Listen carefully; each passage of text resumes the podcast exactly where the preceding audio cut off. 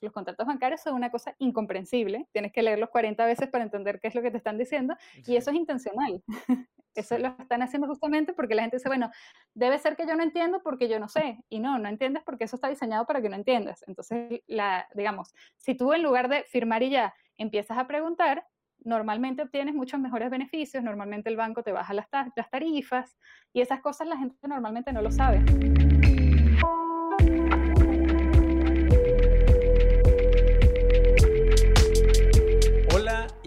Bienvenido a un episodio más de Un Millón al Mes. Ya te la sabes, el podcast donde desayunamos, comemos, cenamos comercio electrónico y donde tengo conversaciones con personas que la están armando en el mundo de las ventas en línea. Hoy no fue la excepción. Hoy me eché una, un buen cotorreo. De hecho, me lo, me lo agarré como, como asesoría personal. Eh, lo, lo, quiero confesar. Pero me hablé con Celeste Golding ella eh, tiene un podcast que se llama Finanzas para Millennials, que es escuchado en muchísimos países de Latinoamérica.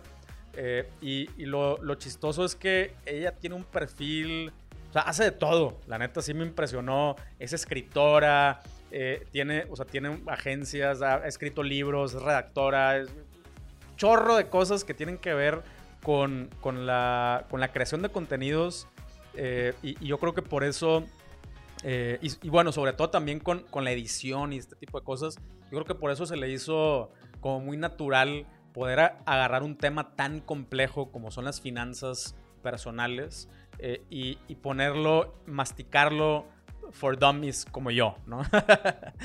y bueno, por eso me encantó este episodio. Nos echamos una muy, muy buena plática acerca de las finanzas. Yo lo, confieso, es un área en la que eh, cogeo. O sea, la neta, no soy la mejor persona eh, en, temas de finanzas, eh, soy muy atrabancado y, a veces tomo decisiones eh, como poquito sin, pensar, ¿no? Muy, muy viscerales, pero bueno, poco a poco he ido aprendiendo que no necesariamente esto es bueno y, no, no por ser emprendedor se justifica estarnos constantemente arriesgando, puedes tomar riesgos, riesgos calculados, riesgos medidos y de, de esto, de esto precisamente platicamos cómo le podemos empezar a hacer para organizar nuestra lana, para tener una mejor visibilidad, para tomar mejores decisiones y no andar con el agua, deja todo hasta el pescuezo, hasta arriba de la cabeza, ¿no? Entonces, una, una súper, súper plática. Y bueno, antes de meternos al episodio, solamente te quiero recordar que ya está abierto builders.tv, tenemos una versión completamente gratuita si no te has metido a videos.tv, neta, ¿qué estás esperando? Estamos armando la comunidad más grande de eh, raza que está en el e-commerce en toda Latinoamérica. Donde vas a poder encontrar contenido exclusivo, contenido organizado también. Si de repente se te pasa y no sabes qué sigue qué, eh, o qué está sucediendo, eh, ya sea en Builders o en un millón al mes, neta, builders.tv. Tenemos una versión completamente gratuita y también tenemos una versión pagada donde ofrecemos otro tipo de contenido, talleres, clases, webinars y un montón de, cosas más. Eh, de hecho, este, esta misma semana vamos a tener uno donde va a estar Telma Cázares, que es la neta una, mujer que ha estado en el mundo del e-commerce, específicamente en el área de creación de contenido durante muchísimos años y nos va a platicar precisamente de cómo, les, cómo hacerle para eh, organizar, para categorizar, para producir contenido para una marca y sobre todo que este contenido tenga, eh, tenga lógica, tenga congruencia, eh, eh, sea muy constante y que le aporte valor a nuestras marcas. Entonces de eso se va a tratar el webinar para la gente de Builders Premium y bueno, muchísimas otras cosas más. Ya te la sabes, ahora sí vamos al episodio. ¿Cómo estás, Celeste? Hola Pancho, ¿todo bien? ¿Y tú cómo estás? También. Gracias por la invitación. No, al contrario, gracias, gracias por tu tiempo, gracias por, eh, por venir aquí a compartir un, poquito de lo, de, lo, de lo, tanto que sabes. Y, te digo gracias por tu tiempo porque se ve que haces muchas cosas. Entonces, gracias, gracias por encontrar un, poquito de tiempo para, para, venir aquí a generar, a generar valor a, la, a la, raza. De verdad que lo, lo apreciamos un montón. Y eh, el, tema, el tema de hoy eh, es, es, un tema que a mí me preguntan mucho y que yo también me pregunto mucho a mí mismo, y es el, es el tema de las finanzas personales, eh, que, que, es, para mí va completamente de la mano con, pues, con todo lo que hacemos, ¿no? Ahorita, sobre todo que somos, o sea, las personas que estamos emprendiendo, estamos en esta, lo que yo le llamo, bueno, no, no lo, que lo, lo que yo le llamo, como se le llama la eh, la economía de los creativos o la economía de los creadores, Creators Economy en inglés, eh, que básicamente somos en gran mayoría, en la gran mayoría somos eh, empresas de una sola persona o equipos muy pequeñitos. Y entonces las finanzas personales son extremadamente importantes porque normalmente las finanzas personales son las mismas finanzas de, la, de estos emprendimientos. pero bueno, antes de ya entrar así en, en el tema, en la carne, me gustaría que me contaras un poquito acerca de tu background, cómo llegaste aquí. Eh, yo sé que, que, esta, esta parte la haces por, por gusto, pero cuéntanos un poquito más acerca de ti, cómo, cómo acabaste acá. Bueno, todo empezó cuando yo me vine, yo nací en Venezuela y yo me vine a vivir a Chile hace, bueno, en el 2014, o sea, ya casi ocho años. Y eh, cuando vine para acá, tuve un montón de nuevas responsabilidades financieras que yo no conocía. Okay. Así que básicamente tuve que empezar a enfrentarme a eso y después de un año acá me di cuenta de que no tenía idea de cómo manejar mi dinero porque había pasado un año y en el cual yo ganaba más de lo que gastaba y aún así no tenía ni un peso de más. Entonces yo dije, algo está pasando aquí, tiene que haber alguna manera en la que yo diga, esto se tiene que poder manejar. Claro. Así que bueno, yo empecé a investigar un montón y empecé como a meterme en el mundo de las finanzas personales. Empecé a leer, empecé a conversar con personas asociadas a este tema de las finanzas, ver documentales, todo, todo lo que llegaba a mí, todo lo que pude encontrar de finanzas. Eh, y eso empezó a cambiar muchísimo mi relación con el dinero. Empecé a cambiar totalmente mis finanzas y en, en ese proceso me di cuenta de algunas cosas importantes. Una es que no existe prácticamente la educación financiera. Eh, por lo menos no como para la gente común, porque mucha de la, información financiera está hecha como para financieros, está hecha súper técnica, súper eh, inaccesible en ese sentido. Eh, como que yo sentía que además, bueno, todos los estudios a los que yo tenía acceso indicaban que también como prácticamente un 75% de la población, o más creo yo ahora, del mundo no sabe cómo manejar su dinero. Entonces es un problema global y súper grave porque las finanzas tienen que ver con básicamente todo, todo lo que tú quieras hacer en la vida. Así que eh, como que, bueno, vi por ese lado y dije, yo necesito todo esto que yo aprendí y que me sirvió, transmitírselo a la gente de alguna manera, ponerlo allá afuera. Y entonces dije, bueno, eh, ¿cómo puedo hacerlo? Probé, no sé, con unos artículos de blog, pero en realidad este tema de finanzas, si tú no estás súper interesado en finanzas, no te vas a poner a leer sobre eso. Entonces tenía que hacerlo más accesible así como para la gente común como yo. Y se me ocurrió, en aquella época estaba yo recién empezando a escuchar podcasts y me encantaba la idea de un podcast, pero yo no tenía la menor idea de cómo hacer un podcast.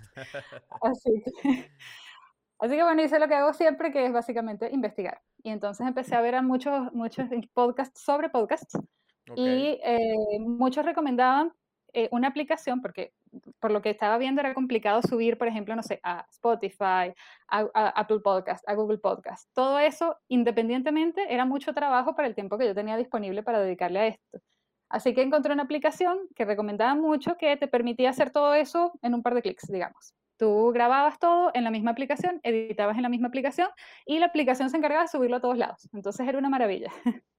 Así que, bueno, empecé a probar y bueno, para el primer capítulo yo estaba súper, súper nerviosa, así horrible. Grabé el capítulo como 15 veces. Eh, me había hecho un guion y todo lo leía tal cual, entonces sonaba súper robótica, en fin, todas las cosas típicas de una cosa nueva que uno está probando. Pero eh, bueno, al final me animé y lo solté, así como ya, ahí está, ahí está en el mundo y que pase lo que tenga que pasar. Porque bueno, también de alguna manera hacer un podcast te, te, expone, porque bueno, tú no sabes cómo lo va a recibir la gente, si sabes si se lo van a tomar bien, si les va a servir. Entonces, de alguna manera es como una, una forma de ponerse vulnerable allá afuera, ¿no? Así que fue un proceso el decidirme, pero ahí estaba el primer capítulo. Y bueno, obviamente al principio lo veía mis amigos y mi familia, como todo proyecto nuevo, y yo después decidí, bueno, voy a hacer un capítulo semanal y voy a reunir 15 capítulos en los cuales yo explique básicamente todo lo que la persona necesita saber para manejar sus finanzas. Ok. Y listo. Y ya con eso para mí se cerraba el tema. Entonces hice lo, grabé los 15 capítulos y, y terminé, según yo, la temporada y según yo todo.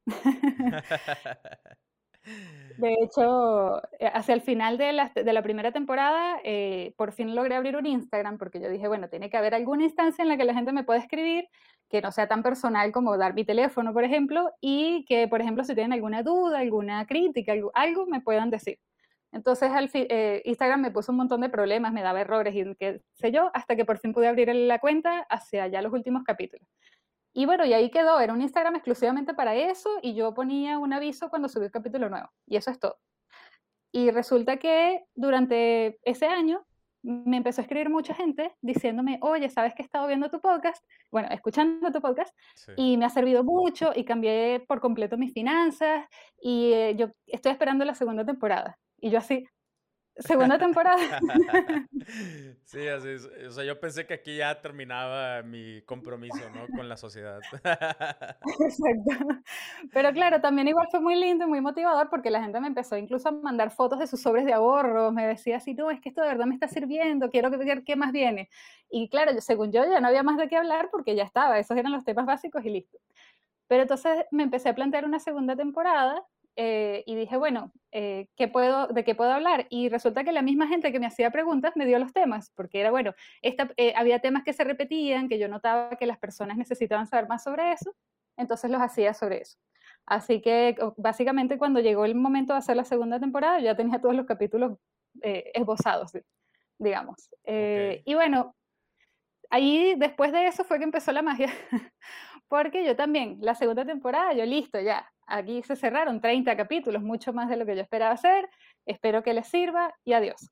Y resulta que eh, no solamente en el 2020, eso fue en el 2020, que cayó la pandemia, no solamente empecé a recibir muchísimos mensajes de personas que estaban escuchando el podcast y que les servía y que estaban aplicándolo y que les había cambiado muchísimas cosas. Y yo estaba así que, wow, entonces le está sirviendo a la gente. Está genial porque es lo que yo quería que pasara, que le llegara a la gente y le sirviera.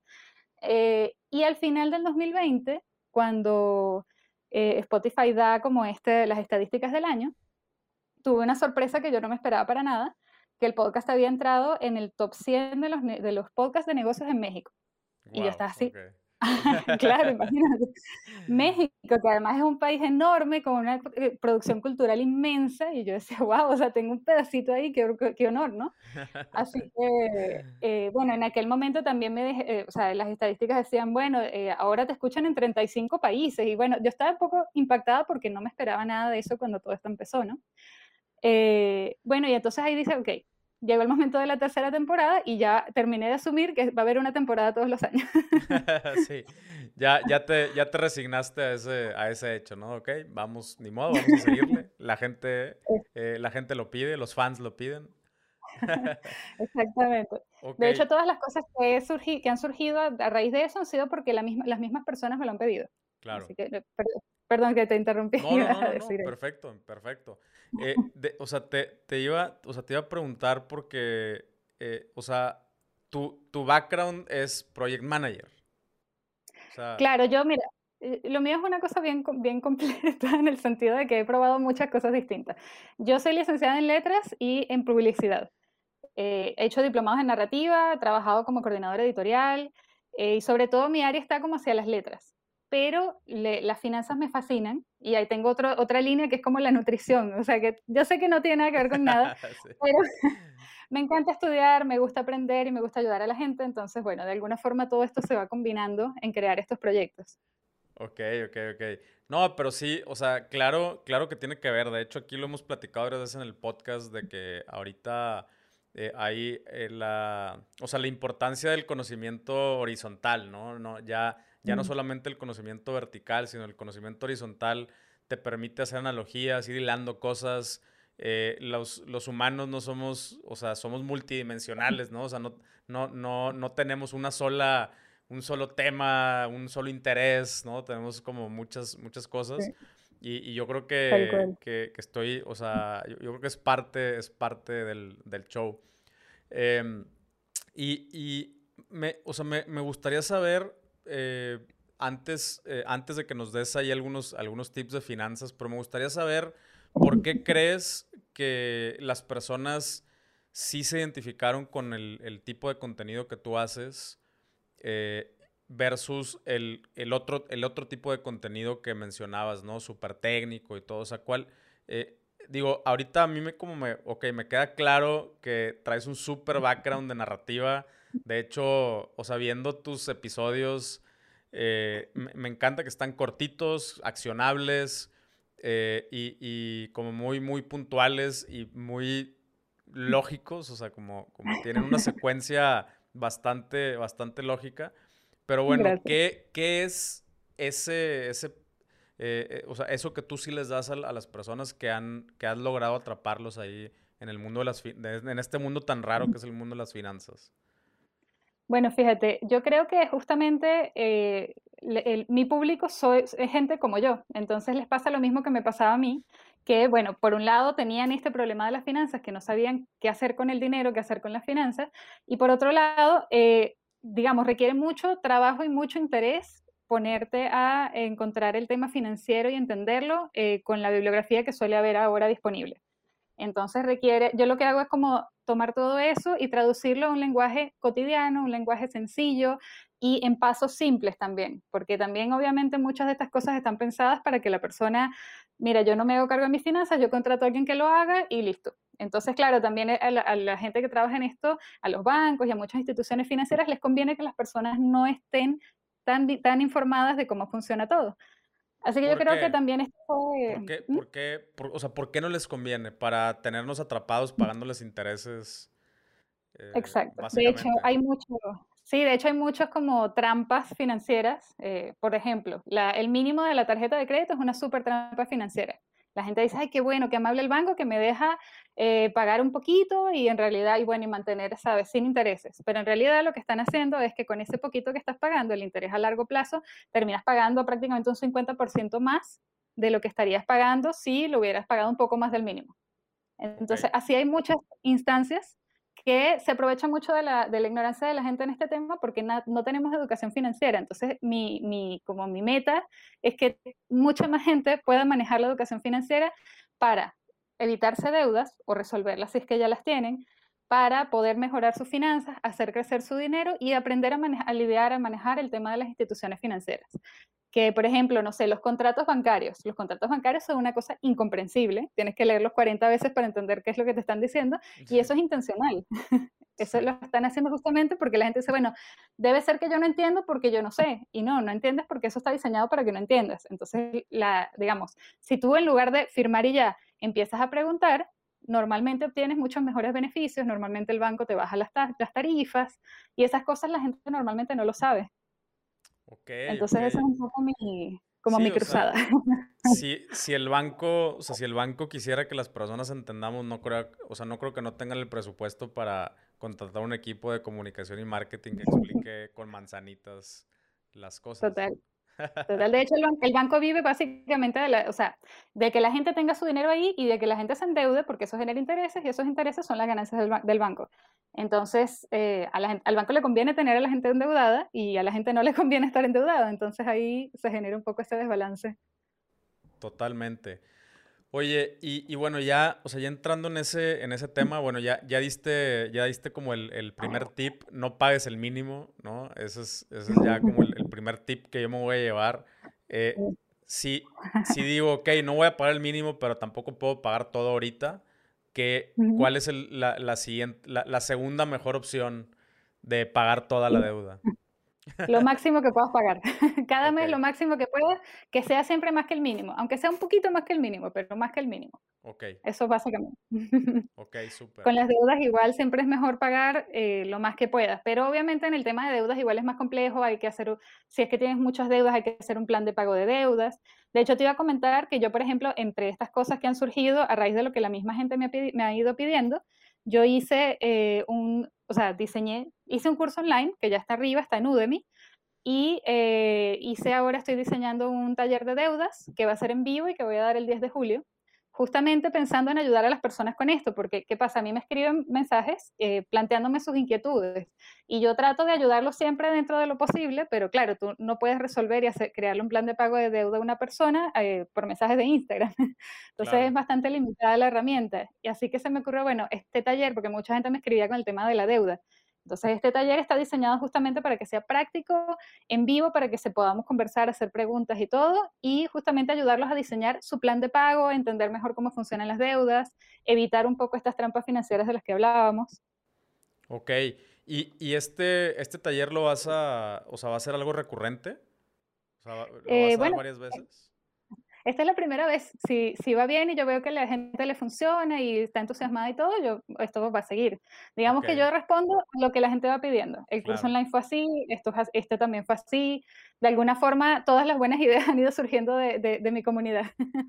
Órale, qué chido. No, pues sí, la, sí definitivamente la, como, como, decíamos al principio, la, la, la gente lo que pida, ¿no? Oye, eh, ¿cuál, o sea, ¿cuáles son los errores más comunes que cometemos las personas eh, en, el, en, este tema de las finanzas? Yo creo que el error más común de todos es eh, dejar que tus finanzas te, te manejen a ti en lugar de tú manejar tus finanzas. ¿A qué me refiero? Eh, por ejemplo, normalmente, ¿qué hacemos? Eh, nos dejamos llevar. ¿En qué sentido? Nos llega el dinero, bueno, tenemos que pagar esto, tenemos que pagar esto, tenemos que pagar esto, lo pagamos. Después alguien nos se viene, mira, tenemos esto, vamos a comprar comida, bueno, compramos comida. Y de alguna forma te vas dejando llevar y no haces un esfuerzo activo por ver, espera, ¿cuánto me está entrando? ¿Cuánto estoy gastando? ¿Qué estoy haciendo con este dinero? Tengo un plan, tengo un plan de ahorros, tengo un plan a futuro. Entonces yo creo que lo más difícil eh, y, lo más, digamos, el paso más importante es tomar control de las finanzas. ¿Cómo se puede hacer eso en un principio? Anotar todo lo que gastas durante un mes. Y eso te va a dar una realidad mucho mayor de qué está pasando realmente con tu dinero. Siempre puedes, por ejemplo, ver, ah, no, mira, estoy gastando mucho en esto, o en realidad yo podría ahorrar una cantidad mayor y no lo estoy haciendo, y te va a dar, digamos, un poco la herramienta para poder entender tu dinero. Esa es la parte esencial que normalmente nadie hace porque nadie sabe que lo tiene que hacer. Claro. No, y eso es, eso es, eh, yo, yo, por ejemplo, que en, en, uno de mis negocios lo, lo empecé a hacer, eh, y, o sea, donde vas apuntando cada cosa que, que, que gastas es, wow, ok, es... Eh, Una diferencia enorme. Totalmente, totalmente. Y te empiezas a ser consciente de, de, de, de cosas prescindibles, por ejemplo, ¿no? Y de, o sea, dónde puedes hacer ajustes, eh, pero sí, el, primer paso es, documentar. Eh, y, documentar donde sea. O sea, o, crees que sí hay una, o sea, hay una diferencia en, la, en una herramientas o cosas así.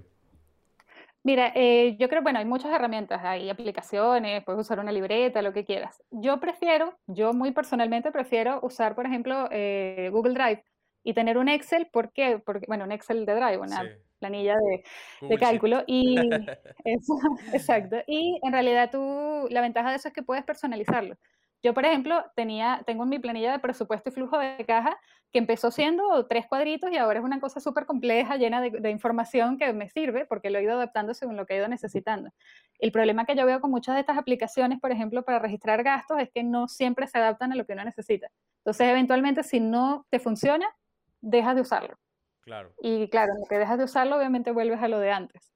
Así que ese yo creo que es el problema. Otro de los grandes errores, por cierto, que yo creo que es eh, bastante importante, es el asunto de la deuda. Tenemos tan normalizada la deuda que mucha gente compra cosas, eh, por ejemplo, a crédito que no necesita o, no, o, que podría perfectamente comprar el siguiente mes, pero está acostumbrada a que, bueno, lo pago a crédito, pago después, y eso va acumulando intereses, y eso además puede, tú no sabes qué va a pasar el próximo mes, entonces suponte que después no la puedas pagar, eso se va acumulando, y eso termina siendo una bola de nieve que suele ser como el principal problema que genera las deudas. Ok, eh, aunque, aunque sean a meses sin intereses sí, aunque sea sin intereses, porque piensa, por ejemplo, supongamos que, eh, no sé, el mes que viene, ojalá nadie quiera, te quedaste sin trabajo y ya no, no lo puedes pagar, entonces ahora además de tener que resolver tus cuentas básicas, tienes que pagar eso. Entonces, digamos que de alguna forma esto de cargarle el dinero siempre al tú del futuro, que no sabes en qué situación va a estar mañana, siempre es un riesgo. Es un riesgo mayor del que la gente suele medir. Claro. Sí, yo creo que es un tema de como de también de optimismo, ¿no? O sea, de, eh, o sea, siempre queremos pensar que, que más adelante vamos a estar mejor, vamos a tener más dinero, vamos a ganar más, vamos a recibir un aumento y no necesariamente es, así. Ok, entonces el, primer error es no apuntar las cosas, ¿no? no estar conscientes de dónde están nuestros gastos. Exacto, no hacer un esfuerzo activo. Claro, ¿no? ok, un, esfuerzo activo. ¿Qué, qué otras cosas le, le, fallamos como en, las finanzas? Eh, mira, yo creo que, eh, por ejemplo, un punto importante de las finanzas sería el asunto de hacer un presupuesto, porque no es solamente anotar lo que tú vas a, lo que tú gastas, sino planificar lo que vas a gastar. Por ejemplo, si yo tengo asignado un monto mensual para comida, tengo asignado un monto mensual, por ejemplo, para darme gustos y así, si yo, por ejemplo, llego al, a cero en mi, en mi, en mi eh, asignación para gustos, en realidad ya no tengo dinero. Claro. Entonces, si yo gasto más que eso, o le voy a quitar dinero a otras cosas o me voy a endeudar. Y eso, eso suele ser el principal problema por el cual la gente no llega a fin de mes. Cuando dicen, bueno, de repente te entró el dinero y eh, pasa muchísimo que la persona, no sé, a las dos semanas ya no le queda dinero. Y eso es porque eh, no tiene control real de su dinero, es no solamente anotarlo, sino planificarlo y, realmente ponerte tu limitación, decir yo tengo esto para esto, esto para esto, esto para esto, y además si tú no lo gastas ese mes y el siguiente mes sumas, eso se va creciendo y eventualmente puedes comprarte cosas mejores, puedes darte gustos más caros, y eso también es una cosa que normalmente no vemos en el corto plazo. Claro. Eh, allá allá en, Chile, eh, ¿se paga por mes o se paga por quincena? En general por mes, pero a veces en algunos casos particulares por quincena. ¿En México cómo es? En México es por quincena. Ah, bueno, entonces es aplicable a quincena. Sí, sí, sí, exactamente, sí, o sea, pero es, lo mismo. O sea, eh, hay, hay, un montón de, memes y de, cosas de, la quincena. O sea, supongo que allá es, allá es del mes, acá es de la quincena. Sí, total. Exacto. ok, Tal cual. Y el tema del ahorro es un punto también importante, porque mucha gente piensa que no puede ahorrar, que dice, ya, yo me gasto todo el dinero que tengo, no, no me alcanza y listo y no ahorro.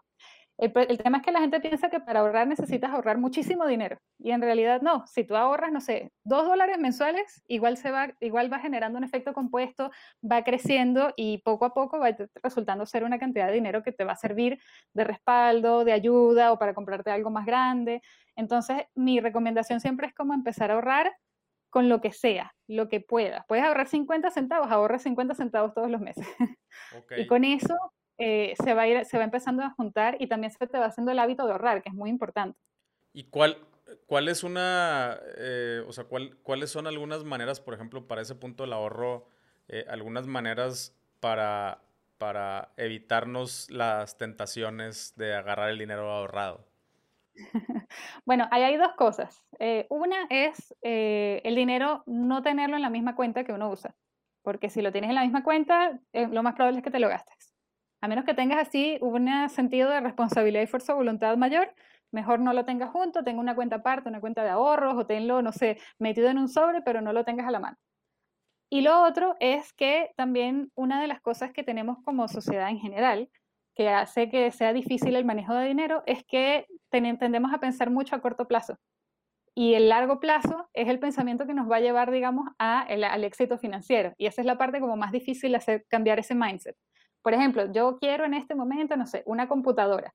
Bueno, con lo que puedo tener en este momento, me puedo comprar cierto nivel de computadora.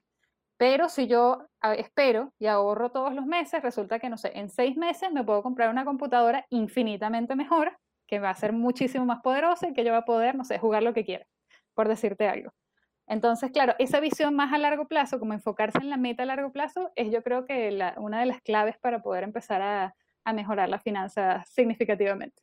Ok, y, y eh, por ejemplo, a mí algo que me funciona es como etiquetar el dinero, ¿no? O sea, de que si, si, al, si al dinero le pongo, o sea, si, a si algo, a, un, sí, a, a, una cuenta o algo así le pongo como fondo para mis hijos, es como que es más difícil que, que yo agarre el dinero de ahí porque es como que le estoy quitando el dinero a mis hijos, ¿no? O sea, como que así me hackeo, me hackeo a mí mismo.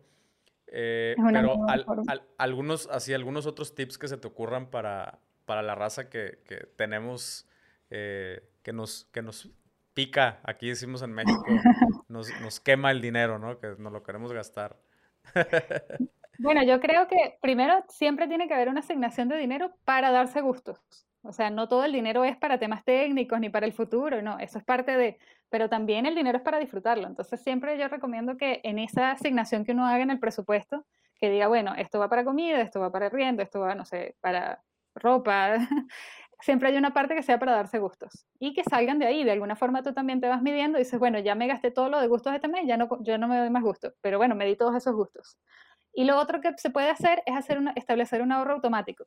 En la mayoría de los bancos te permiten, tú dices, mira, yo quiero que todos los meses, en lo que, por ejemplo, o, bueno, en este caso en las quincenas, cuando me entre el sueldo, tú saques de ahí un X por ciento, 5%, 10%, 30%, lo que puedas, y me lo, me lo metas en esta cuenta de ahorro y tú tengas las cuentas separadas, ni siquiera tengas acceso desde tu página web del banco y simplemente esto se va a ir acumulando sin que tú participes. Entonces esto también ayuda mucho a no tener ese dinero presente de, mira, me puedo gastar esto. Claro. Sí, de hecho, eh, eh, ahorita, ahorita que mencionas de no tener acceso, eh, hay, un, hay un libro que a mí me, me gustó muchísimo, me sigue gustando, lo, lo, estoy, estoy en el proceso de que se llama Profit First. No sé si lo has escuchado. La, ganancia escuchado, sí. No, no, lo he leído todavía, pero lo he escuchado. te lo, ¿Qué tal es? Te, lo recomiendo un montón. Es, es, un, es, un, poquito más orientado al, al, al emprendedor eh, o al, al, empresario. Eh, pero sí, o sea, básicamente es etiquetar el dinero, es tener, eh, tener diferentes cuentas, como dices tú, que no, no, esperarte el final del mes para, para dividir el dinero. O sea, literal, acá este güey te dice es diario. O sea, si, si tú tienes un flujo de, de, entrada diaria, que es mucho el caso pues, de un emprendedor, de un freelance o, o de cosas así, o sea, de, ese tipo de perfiles, si hoy te entró dinero, hoy ese, ese monto lo vas a partir y lo vas a asignar a, a diferentes... Y, y, ese mismo día lo vas a mandar a las diferentes cuentas que están etiquetadas, ¿no? E, esa, esa, parte me, me, gustó, me gustó eh, muchísimo. Y de hecho te quería preguntar acerca de eso. ¿Qué tan diferente es, eh, o sea, es, es, el manejo de las finanzas eh, cuando, o sea, cuando tienes un, flu, un flujo como fijo y constante, ¿no? Un salario, un sueldo, eh, a cuando es, es, una persona que tiene eh, ingresos variables, eh, como, como lo es un freelance. ¿También aplica claro. o qué onda ahí? También aplica, pero ahí eh, se recomienda hacer otro tipo de cosas porque es mucho más difícil llevar control del dinero cuando te va entrando, digamos, de forma más inesperada, que tú no sabes exactamente cuándo, cuánto vas a recibir la semana que viene, por ejemplo. Ahí yo, por ejemplo, lo que recomiendo es tomar un porcentaje fijo de todo lo que te entre y asignarlo a estos porcentajes. Digamos, que tú digas, yo tengo asignado esto, no sé, este ahorro para médico, este ahorro para emergencias y este ahorro para la casa y así. Y ese 10% eh, repartirlo. Entonces tú tengas ya fijo, bueno, para este, para este va a ir tanto, para este va a ir tanto, y que sea un porcentaje. Entonces si tú te entran 10 dólares o 500 dólares, yo digo, hablen dólares para que sea como más sí, internacional, sí, sí, ¿no? Eh, cual, lo que sea que te entre, en lo que te entre, tú separas esa cantidad y de alguna forma se va acumulando, digamos, va funcionando igual y tú no tienes que estar calculando todo el mes o toda la quincena a ver cuánto fue para separar entonces es como la forma más práctica de hacerlo. Este, esta última temporada también empecé a hablar de temas de emprendimiento y te quería comentar esto que decías del, del emprendimiento para los emprendedores. Sí. Que hay un tema que es clave ahí, que mucha gente, sobre todo como en estos casos que digamos nosotros empezamos, que es la mayoría de los casos, eh, tú haces todo, tú financiaste tu emprendimiento y tú eres el que se encarga de todo. Bueno, en ese caso, normalmente, ¿cuál es el principal problema? Que la gente no separa las finanzas del emprendimiento de las finanzas personales. Entonces, normalmente yo recomiendo tener, por ejemplo, dos presupuestos separados, eh, dos flujos de caja, todo, todo separado y que lo que entra del emprendimiento vaya para el emprendimiento. Hasta que ya, por ejemplo, puedas pagarte un sueldo, por ejemplo, y de ahí saldría tu sueldo, pero no tomar el dinero de que entra del emprendimiento para ti o viceversa. Porque entonces ahí se empiezan a generar confusiones, ahí después no sabes realmente cuánto estás ganando, cuánto puedes crecer, y si siempre usas el dinero que te ingresa para reinvertirlo en el emprendimiento, de alguna forma tienes un crecimiento orgánico mucho más eh, grande. Sí, y, es, y ese es un problema, yo creo que, eh, o sea, todos los emprendedores que, que son auto, autofinanciados, eh, mm. es, es que es bien difícil. O sea, yo, sí. yo sobre, todo, o sea, sobre todo cuando el negocio va empezando, que, que mm. dices, bueno, eh, por ejemplo, ahorita el negocio necesita materia prima porque entras en el problema como el huevo y la gallina, ¿no? O sea, porque El, negocio necesita materia prima, eh, yo ahorita tengo dinero, eh, yo voy a necesitar dinero, pero, pero para poder crear más dinero necesito primero la materia prima, entonces yo le pongo a mi bolsa ahí y luego cómo me lo regresa el negocio y, y, y, a, y a veces en ese regreso a lo mejor le saqué más porque ya lo necesitaba más que hace un mes. Eh, y, es, un... un círculo.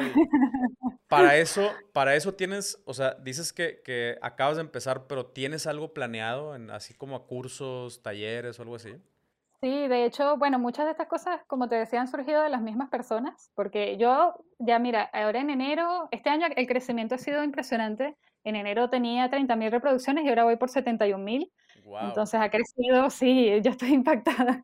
Entonces yo dije, bueno, tal vez ahora que además se ha generado una comunidad tan linda, puede ser un buen momento para empezar como a monetizar esto de alguna forma. Pero quiero monetizarlo de manera que también em, le sirva a la gente, que no sea solamente saber ganar yo, porque justamente ese no es el propósito de esto. Yo quiero monetizarlo para poder financiar, tener más tiempo para dedicarle a esto, que sea una cosa orgánica. Entonces, eh, bueno, lo primero fue el curso online, que como te decía, lo subí a Udemy, Udemy lo aceptó y súper bien. Eh, eso vino a raíz de que la gente me pedía, mira, yo quiero poder profundizar más en los temas, porque si bien eh, los capítulos son muy prácticos y todos son muy cortitos y la información que pueden dar es limitada. Entonces eh, hice un curso que tiene todo, que tiene todo lo básico para manejar tus finanzas, tiene inversión, presupuesto, de cómo saldar deudas, seguros, todo y con planillas, con materiales, con videos explicativos. Entonces esto de alguna forma ayuda a las personas que quieren ir más allá. Y le empezó a ir bastante bien ese curso, ese lo lancé en enero, ya tiene unos meses. Eh, ahora viene el taller de deuda y después eh, una cosa que a mí no se me había ocurrido porque no lo conocía. me escribió una chica hace como dos meses y me dijo, mira, ¿y por qué no te abres un Patreon? Y yo estaba así, ¿y qué es un Patreon? Entonces, yo, había escuchado de Patreon, y, pero no tenía idea, y me metí y me resultó muy interesante porque, claro, es un sistema de membresía súper completo que te permite ofrecer contenidos a la comunidad exclusivos y que la comunidad a cambio sea tu mecenas, y de esa forma, digamos, es un ganar-ganar. Entonces yo dije, bueno, esta puede ser una vía y estoy trabajando en eso, de hecho lo voy a lanzar en las próximas semanas, que, eh, o sea, así como las temporadas son 15 capítulos anuales, y eso va a seguir siendo así, y esos 15 capítulos van a seguir siendo libres, voy a hacer capítulos adicionales durante todo el año para los que quieran participar, digamos. Además de contenidos específicos para ayudarlos a desarrollar su finanzas mejor, herramientas que yo misma he utilizado y he desarrollado. Entonces la idea es como que podamos realmente estar más cerca en esa comunidad y yo ir respondiendo a las cosas que ellos me van pidiendo. Entonces me parece que Patreon puede ser una buena herramienta para eso. Y eso es por ahora lo que se viene este año. Ahora, si surge alguna otra idea genial, probablemente también la, la trabaje porque además estoy muy entusiasmada por la respuesta que he tenido. Me encanta el tema de finanzas, entonces, bueno, digamos que lo paso muy bien con esto, pero quisiera poder dedicarle más tiempo. Claro. No, buenísimo. Yo, yo, estuve, yo estuve en Patreon casi un poquito más de un año, como un año de tres meses más o menos.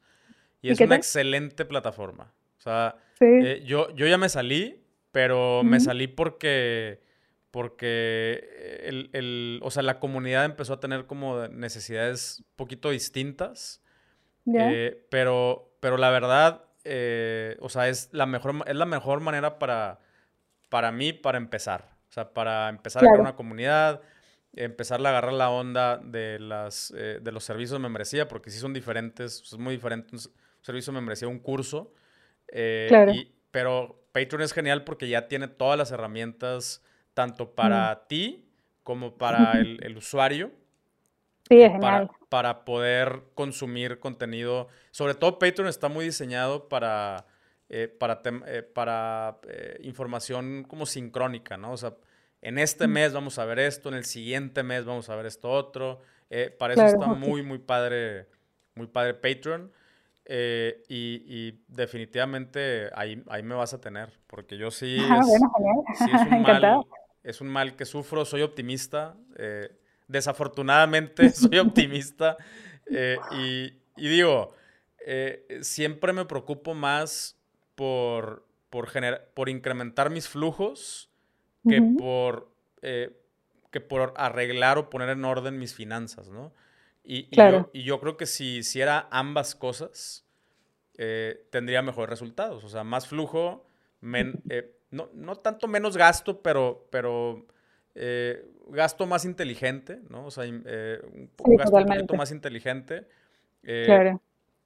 Sí, o sea, sí creo que es, es algo que, que me, me, encantaría como ya, bueno, ya, ya lo estamos haciendo, pero como, como, dices tú, ¿no? O sea, el, el, el problema es que eh, outsourceas esta, esta parte fundamental que es pues, la gasolina de, de, la vida ahorita, es el dinero, sorry. Eh, así es, ¿no?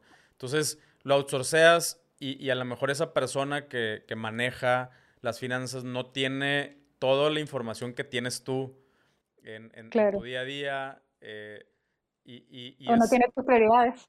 Exactamente, exactamente. Entonces, eh, yo creo que sí es una de las cosas que, que, hay que entenderle, o sea, en lo personal, ¿no? Y, yo, yo, creo que ahí es donde, donde por eso nos interesó mucho tu, eh, tu podcast. Aparte que, eh, que, yo creo que sí los millennials, o sea, finanzas para millennials, yo creo que sí los millennials sufrimos aún más de ese mal, ¿no? O sea, tenemos acceso a tantas cosas, a a, tantas facilidades, entre comillas, o trampas, como le dices tú, eh, y, y, somos malos, ¿no? Creo que en general somos una generación eh, mala, mal, mal, administrada, por eso tantos chistes y cosas de, de, de que, o sea, ahora, por ejemplo, un millennial comprar una casa es, no sucede, o sea, es muy... Que de hecho Sí, por eso también un poco era lo de millennials, porque si bien eh, la situación para mucha gente es complicada en temas financieros, justamente la generación anterior tuvo más facilidades, por ejemplo, para comprar casas, las circunstancias financieras como globales eran distintas, no te ofrecían un crédito en cada esquina, entonces tenía, era como otras condiciones. Por eso yo dije, bueno, esto es para gente más o menos de mi rango de edad, obviamente le sirve a personas de otros rangos de edades, pero este es como el público objetivo, y, justamente estamos todos como tratando de entender este tema de las finanzas y nos cuesta mucho porque todo alrededor está como en contra de ello. ¿no? Por ejemplo, esto que nos ofrecen, lo que tú decías, o sea, sí, a mí me llegan correos todos los días ofreciéndome tarjetas, créditos, así, por favor, endeudate. Sí. Entonces, si uno no se maneja bien, dice, ah, pero mira, si tengo ese crédito, podría comprar esto otro, no, y no calculando que de repente ese crédito te va a costar el doble de lo que te hubiera costado si hubieras hecho de otra manera. Así que sí, este, este, digamos que como generación tenemos mayores dificultades en ese sentido. Claro, sí, sí, sí, hay más, hay más, hay más tentaciones también, ¿no? Eso, eh, totalmente. Juguetes, juguetes físicos, juguetes digitales. Y es tanto eh, más fácil acceder a ellos también, como que lo compras todo por internet y listo. Sí, no se siente, ¿verdad? No, no se siente igual darle clic a un botón a, a sacar billetes de, de la cartera, ¿no? Totalmente, totalmente. Sí, a mí se me pasa, o sea, que cuando saco el billete la piensas, te duele un poquito más y luego, y luego te duele un poquito menos la tarjeta física y te duele nada eh, darle clic a un, a un botón, ¿no? Hasta después cuando ves el estado financiero. Exactamente, exactamente, sí. Bueno, de hecho está probado que la gente no suele llevar control de lo que gasta con la tarjeta de crédito, por ejemplo. Eh, o sea, tú puedes tener una noción de lo que gastaste, pero normalmente no se ajusta a la realidad como uno pensaría. Entonces, claro, tú vas gastando y no te das cuenta y de repente tienes una super deuda y no sabes de dónde salió. Y eso es lo más frecuente. No es un, no es un caso así aislado. Es, lo, lo, la gran mayoría de la gente que usa tarjeta de crédito las usa así. Entonces, imagínate el, el riesgo en el que estamos todos en ese sentido. Claro. Sí, no, tiene, tiene todo el, todo el sentido. Oye, Celeste, y bueno, ya, ya para ir, ir cerrando el, episodio, pues unos, o sea, ya, ya nos diste un chorro de consejos y, tampoco quiero, quiero como spoilear tu, podcast y tus cursos y todo eso, eh, pero algunas, o sea, algún, algún otro consejo que tú consideres valioso para sobre todo para el tema, te digo, a mí, a mí es donde, donde más me cuesta, y tú, tú misma lo dijiste en el, en el tema de los emprendedores, de los freelance, eh, que, o sea, ¿con qué otros recursos contamos para, para poder hacer mejor las cosas? Claro, bueno, recursos hay miles. El asunto es que en general eh, son súper complejos. Entonces, cuando uno es uno mismo, y no tienes un contador, por ejemplo, que se encargue de todas estas cosas, eh, muchas de estas herramientas son muy complicadas. Yo lo que recomiendo ahí es simplificar. O sea, podrías simplemente tener una planilla que tenga toda la información y con eso no solamente permites eh, saber cómo son tus ingresos y tus gastos, sino que también puedes saber, bueno, qué cosas estoy vendiendo más, por, por ejemplo, en el caso de venta de productos, qué, qué servicios o qué están teniendo más éxito, cómo esto, cuánto estoy vendiendo mensual. Y ese, tema es un poco lo mismo de, de hacer el control del dinero personal, ¿no? Que cuando tú tienes eso en papel, o bueno, en papel, en digital, pero que lo tengas anotado, eh, puedes tener una visión muchísimo más completa y saber hacia dónde ir, hacia dónde dirigir. Por ejemplo, si ves, mira, esto, este producto no está funcionando, lo puedes dar de baja o ver si lo reflotas de otra manera. Eh, pero si no tienes la información es muy difícil y solamente te estás guiando por tu instinto. Así que ahí siempre lo mejor es poder realmente tenerlo en papel, tenerlo en digital, tenerlo anotado, tenerlo eh, fuera de tu cabeza. En realidad también pasa mucho que cuando uno no lo tiene, o sea, lo tienes todo acá, eh, eso te pesa acá. Sí, claro. Entonces, sacarlo de la cabeza le ayuda a darle más sentido y ayuda también a quitarte ese peso de encima. Y sí es muy, muy importante eso de separar. Por ejemplo, eh, es lo que tú decías, si uno financió, por ejemplo, la materia prima, eh, bueno, pero yo quiero obtener, yo necesito pagar esto. Bueno, asigna un monto fijo desde ahora que tú vas a poder sacar de las ganancias de la empresa para ti, que sería como una especie de sueldo, hasta que ya puedas pagarte el sueldo completo que quieres y el resto reinviértelo y reinviértelo y reinviértelo. Esa es la mejor forma de que la empresa crezca. Ojo que reinvertirlo no es solamente, por ejemplo, en comprar más materia prima, también puede ser en hacer cursos que te permitan hacer, por ejemplo, una mejor publicidad o que te permitan hacer un mejor producto o invertir en otros proveedores o en una mejor paquetería, lo que sea, pero cualquier cosa que permita ir mejorando. Exacto, contratar a alguien también es súper válido. La idea es que hacer cosas que vayan sumando al negocio y no solamente sumando a tus finanzas cosa de poder realmente tenerlo separado, porque una vez que ese negocio crece y empieza a funcionar como una empresa y no solamente como, digamos, como siendo tú tu autoempleado, sino que es independiente de ti, tú ahí ya puedes recuperar no solo lo que invertiste, sino muchísimo más que eso.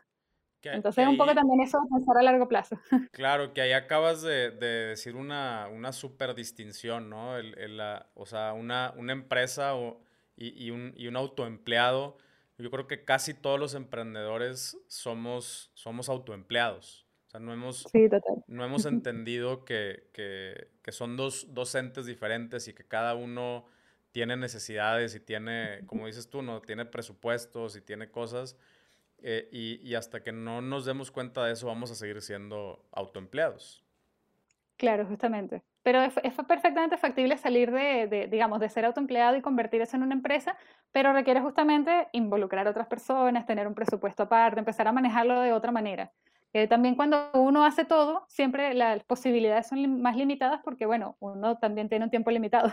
Claro, claro, claro. Oye, pues qué, qué buena conversación. Yo creo que ya de aquí la tarea, la tarea para nosotros es echarnos, todo, para empezar todos tus episodios eh, y luego el, el, curso de Udemy y pues que nos avises cuándo, cuándo vas a lanzar ya el Patreon para, para invitar aquí también a la, a la comunidad. Eh, Ay, bueno, gracias. Sí. Eh, bueno, en, mi, en, mi, Instagram, que es arroba finanzas para millennials podcast, yo ahí publico todas las novedades de todo lo que voy preparando, lo que voy lanzando, los nuevos capítulos cuando está la temporada funcionando. Así que, bueno, los invito a seguirme ahí también, se van a enterar de cualquier novedad. Perfectísimo, claro que sí. Eh, oye, Celeste, bueno, pues ya, ya nada más para, para eh, cerrar el episodio, algo más, algo más así, el, la cereza del pastel que quieras decirle. Ya, ya no tiene que ser de finanzas, puede ser de lo que quieras, que le quieras compartir aquí a la comunidad. Mira, hay dos, hay dos cosas que para mí han sido como un gran aprendizaje en todo este proceso. Eh, que en realidad, bueno, uno es que cuando uno hace las cosas con la intención de ayudar, las cosas funcionan. Porque hay muchas empresas que están concentradas en cómo puedo yo ganar, pero si te concentras en cómo puedo hacer ganar a mi cliente algo que realmente le sirve y le ayude, yo creo que las cosas se dan solas, porque todos queremos que nos ayuden en algún aspecto. Entonces, bueno, eso obviamente siempre motiva mucho más. Así que creo que cuando se hace más desde esa mentalidad que desde el comercio, eh, la parte comercial se va dando naturalmente. Y lo otro que aprendí con este proceso es que eh, hay que empezar antes de que uno esté listo si uno empieza a preparar, típico que uno quiere ya, voy a hacer un emprendimiento, entonces quiero tener todo, quiero tener el logo, las redes sociales, la página web, el contador, el publicista, todo, antes de poder empezar. Y resulta que no es necesario, y no solo no es necesario, sino que tampoco es recomendable, porque en un, proceso de emprendimiento uno siempre va a cometer errores, puedes documentarte todo lo que quieras y evitar algunos errores, pero siempre es parte del proceso cometer errores porque te van a permitir aprender cosas sobre tu rubro, sobre tu público, y mientras más pronto los cometas, mejor va a ser porque más rápido vas a poder ir reparando cosas y funcionar mejor, hacer, funcionar mejor a tu negocio. Eso por un lado, y por otro lado, que en realidad si uno se sigue eh, sentado esperando a que todo esté, nunca va a estar. Siempre vas a encontrar otra cosa que quieras que esté lista antes de empezar. Y esto viene porque, por ejemplo, si yo todavía estuviera buscando el capítulo perfecto, no habría empezado a grabar el podcast y no estaría aquí donde estoy, digamos. Entonces yo recomiendo empezar, eh, aunque uno esté nervioso, aunque no sabe cómo va a funcionar, eh, y la idea es ir resolviendo en el camino, porque también uno va aprendiendo mucho con este proceso. Y, y bueno, ese aprendizaje es parte de lo que va a hacer que tu negocio sea exitoso. Totalmente de acuerdo. De hecho, en el, en el episodio pasado, eh, es, creo que se fue fue un desenlace muy, muy similar eh, y, y, lo, y, a mí me encanta detectar esos patrones, ¿no? De que, o sea, fue, que el, el, el desenlace fue, está, o sea, estamos en la era de la, de la optimización, no la, ya no en la era de la información. O sea, la información ya está ahí, mucha. Eh, ahorita se trata de, de, de, hacer cosas con esa información y, y estar constantemente optimizando, ¿no? El, el, el 1.1, el 1.2, el 1.3, el 1.4 y de ahí hasta donde llegues. Eh, y estoy muy, muy de acuerdo contigo. Qué bueno, me encantó lo de la optimización y lo de las versiones de ir mejorando, está muy bueno. Ese capítulo todavía no lo vi, pero lo voy a ver. sí, no, todavía no sale, de hecho, es, lo, o sea, ah, lo acabo de grabar, entonces apenas va a salir. Es, es, el que va a salir antes que el tuyo. Estuvo muy bueno también la, la conversación. Qué bueno. Sale y vale. Celeste, pues muchísimas, muchísimas gracias de verdad eh, por, por tu tiempo, por, por, tus, por, eh, pues por todo lo que haces. Eh, la, la, verdad es de que sí es, es algo de muchísimo valor y, y espero que acá la, la, comunidad pues empiece, te, te, siga, te, te haga caso. creo que sí, sí nos falta muchísima educación financiera como, como generación y, eh, y, pues ojalá también que todos le entremos a, a, tu Patreon, que se haga ahora una comunidad también acá en, en, en México chida y... Gracias. Este, ojalá. verdad te, te deseo el, el, mejor de los éxitos en, en, esta nueva plataforma. Lo que necesites también, ¿eh? Yo, yo, yo, ya me la aventé, ya, ya, ya pasé por ahí, entonces de verdad con toda confianza, eh, para, eso, para eso estamos. Muchas pues gracias. Oye, de verdad, muchas gracias por la invitación. Yo admiro mucho lo que tú haces, me encanta, bueno, y me encanta no solo el contenido que tienes, que es genial, sino que además que le des visibilidad a emprendedores que igual eh, he visto otros capítulos y son súper interesantes. Así que, bueno, un súper honor estar aquí. Muchísimas gracias a ti. Así, además, una conversación súper amena. sí, la verdad que sí, ¿no? Y, igual, ¿no? O sea, eh, siempre, eh, sobre todo es un tema que a mí me falta muchísimo y gracias por por esclarecerme. Eh, estoy seguro que mis dudas también son las dudas generales de, de muchas de las personas. Pues te mando bueno, un saludo. Que está, disponible siempre. Sí. Muchas gracias. Te mando un abrazote hasta allá, hasta allá, hasta Chile. Y, y, acá tienes tu casa también en México, cuando quieras. Ay, muchísimas gracias. un abrazote, que estés muy bien. Abrazo. ¿Qué tal? ¿Qué te dije? La neta estuvo bien chido. Espero que te haya servido la información tanto, tanto como a mí. Eh, yo sé que no, no es algo que puedas arreglar de la noche a la mañana, pero por lo pronto con tener el compromiso de empezar a documentar, de empezar a guardar eh, tu información acerca de tus finanzas, eh, creo que ese ya es el primer paso. Por aquí te voy a estar avisando también cuando se concrete una clase, una masterclass con Celeste. Eh, y bueno, ya nada más, antes de que te me vayas, quiero recordar que en builders.tv ya tenemos una versión completamente gratuita y también te quería avisar que en los siguientes episodios eh, vamos a estar metiéndonos en contenido un poquito más avanzado, bien chido la neta, pero es algo que a mí ya me daban muchas ganas de empezar a hablar, eh, así como eh, diferentes herramientas de financiamiento para tu negocio. Ya hay empresas que están prestando lana o que están invirtiendo en negocios de e-commerce, pero precisamente para poder tener acceso a eso, tenemos que eh, darle forma a nuestros negocios, tenemos que eh, crear mejores prácticas, tener una mejor salud financiera para poder llegar a eso. Entonces, este es uno de los episodios que quería tener antes de, de meternos a esos temas un poquito más avanzados, pero ahí vienen, así es que suscríbete, eh, cualquier plataforma del podcast que utilices, suscríbete, descarga el episodio eh, para que tengas, eh, para que te avisemos o para que la plataforma te avise cuando hay un episodio nuevo. También te quería avisar que va a haber secciones nuevas ahora dentro del podcast. Vamos a estar probando ahí con algunas cosillas para que estés al pendiente. Y también si no me sigues en el canal de YouTube, ahí también tenemos, no solamente está este mismo episodio en video, sino que eh, también puedes encontrar otro tipo de contenido que no está aquí en, las plataformas de, Spotify eh, o, de, audio. Entonces, échate una vuelta por el canal de YouTube, suscríbete y eh, para que sepas qué otro tipo de contenido estamos haciendo. Sale vale, muchas gracias y nos vemos en el siguiente. Chao.